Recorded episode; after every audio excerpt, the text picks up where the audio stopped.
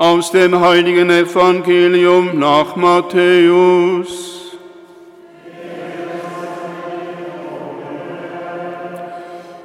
In jener Zeit sprach Jesus, ich preise dich, Vater, Herr des Himmels und der Erde, weil du all das den Weisen und Klugen verborgen, den Unmündigen aber offenbart hast. Ja, Vater, so hat es dir gefallen. Mir ist von meinem Vater alles übergeben worden. Niemand kennt den Sohn, nur der Vater, und niemand kennt den Vater, nur der Sohn, und der, dem es der Sohn offenbaren will. Kommt alle zu mir, die euch plagt und schwere Lasten zu tragen habt, ich werde euch Ruhe verschaffen. Nehmt mein Joch auf euch und lernt von mir, denn ich bin gütig und von Herzen demütig. So werdet ihr Ruhe finden für eure Seele, denn mein Joch drückt nicht und meine Last ist leicht. Evangelium unseres Herrn Jesus Christus.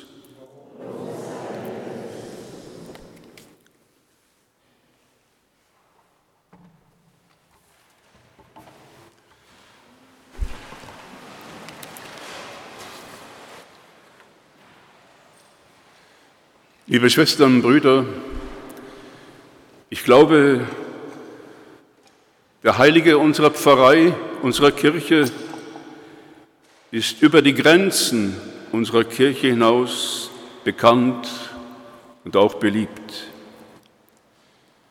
Morgen also ist sein Gedenktag. Und heute wollen wir uns in dieser Kirche fragen, ist der Geist, ist die Spiritualität von Franziskus auch nach 800 Jahren noch aktuell? Ich würde sagen ja, weil sie nämlich voll und ganz dem Geist Jesu entspricht. Franziskus war seiner Zeit weit voraus. Und sein Leben war ein Plädoyer für Gewaltlosigkeit und Frieden. Einige Male hat er zwischen verfeindeten Städten vermittelt, so zwischen Perugia und seiner Heimatstadt Assisi. In Israel oder in Palästina befinden sich die sogenannten heiligen Stätten, die an das Leben und Wirken Jesu erinnern. Dass es diese heute noch gibt, liebe Schwestern und Brüder, verdanken wir Franz von Assisi und seinen Friedensgesprächen mit einem Muslim, mit dem Sultan. Ihm verdanken wir das und nicht den schrecklichen Kreuzzügen. Ein zweites, liebe Schwestern und Brüder, ich nenne es mal die ökologische Spiritualität des Franziskus. Mit seiner großen Wertschätzung für die Natur, besonders auch für die Tiere, war er ein einsamer Rufer in der Wüste. Und noch etwas fällt auf, liebe Schwestern und Brüder. Die Armut des Franz von Assisi. Er wollte freiwillig arm sein. Um sich nicht abhängig zu machen, um nichts absichern zu müssen. Franziskus wollte einfach alternativ leben, einfach leben. solidarisch mit den Armen, mit den Kranken, mit den Ausgegrenzten der Gesellschaft. Und damit hat er vor 800 Jahren ein Zeichen gesetzt, dass wir die Güter dieser Welt nicht einfach leichtfertig vergeuden dürfen.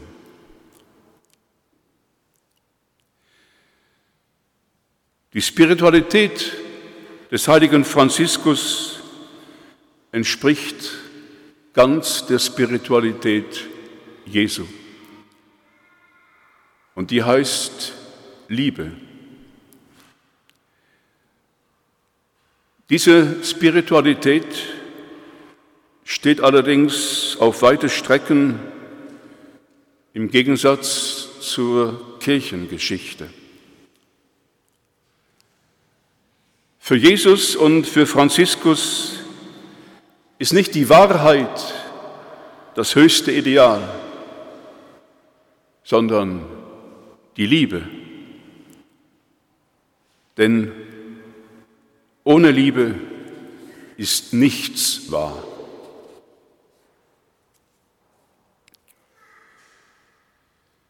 Ich denke, in diesen unseren Tagen und Wochen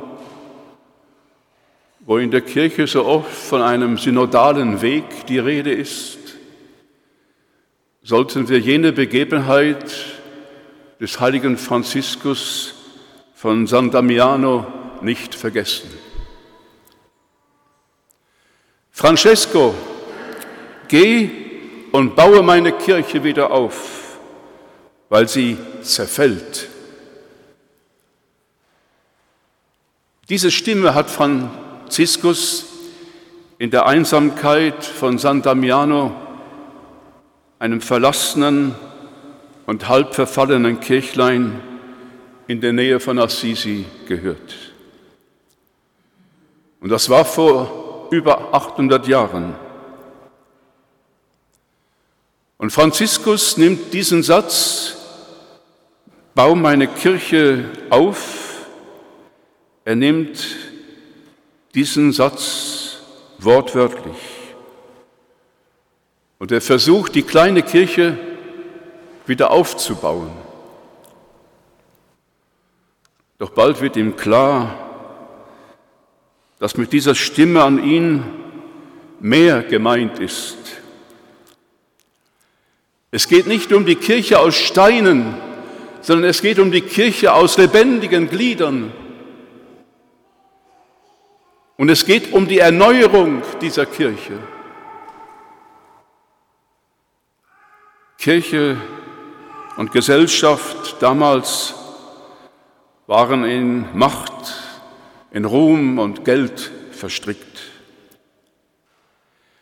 Das Christentum hatte sich von seinem Ursprung entfernt und die Menschlichkeit blieb auf der Strecke.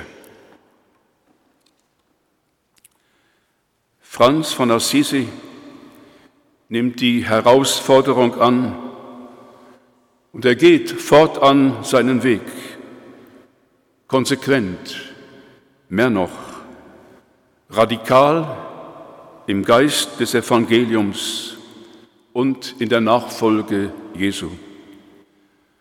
Einfach und freiwillig arm in Liebe zu Gott und zu den Mitmenschen vor allem zu den Armen und Kranken. Und liebe Schwestern und Brüder, für damals etwas völlig Neues in der Liebe zur Schöpfung. Zur gleichen Zeit sieht der machtorientierte Papst Innozenz III in einem Traum die Kirche wackeln. Fast am Einstürzen sieht er sie gestützt von einem Mann, den er als Franz von Assisi erkennt. Und diese Szene, liebe Schwestern und Brüder, kann man immer noch sehen auf einem Wandfresko des italienischen Malers Giotto in der Basilika San Francesco.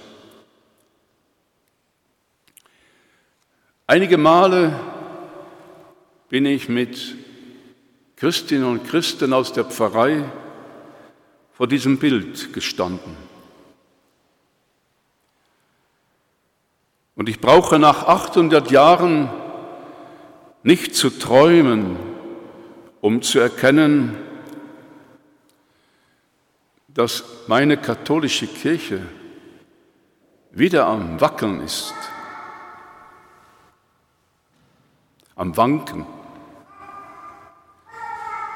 Sie steckt in einer tiefen Krise, wie wir alle wissen, liebe Schwestern und Brüder. Dass der jetzige Papst sich Franziskus nennt, ist für mich ein hoffnungsvolles Zeichen. Der Name Franziskus ist ein Programm,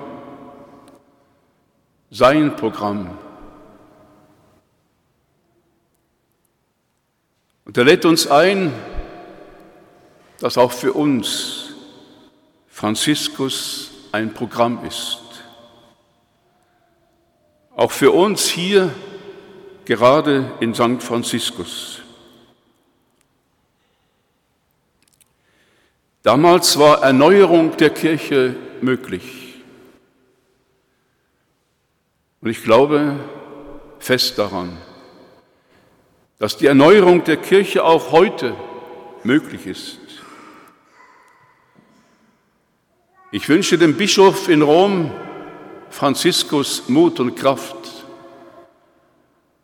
Und ich wünsche ihm viele Frauen und Männer, die mit ihm unterwegs sind. Wenn einige das Wort synodaler Weg hören, dann winken sie ab. Davon wollen sie nichts hören. Auch damals wollten nicht alle etwas von der Erneuerung der Kirche hören. Aber sie war nach, war notwendig. Und sie ist auch heute notwendig, liebe Schwestern und Brüder. Es gibt in der Kirche einige Knoten zu lösen, und das geht nicht einfach von oben nach unten, sondern wir alle sind Kirche. Wir alle sind unterwegs und wir alle sind eingeladen zu diesem synodalen Weg, dass wir miteinander reden, überlegen, damit wir miteinander einen Weg in die Zukunft finden. Liebe Schwestern und Brüder, abwinken bringt nichts. Eines Tages kam ein Mann in einer jüdischen Gemeinde zum Rabbi und er fragte ihn, Rabbi, man nennt mich einen Frömmler. Was ist das für eine Krankheit? Und da sagte der Rabbi zu dem Mann, ein Frömmler ist einer, der die Hauptsache zur Nebensache und die Nebensache zur Hauptsache macht.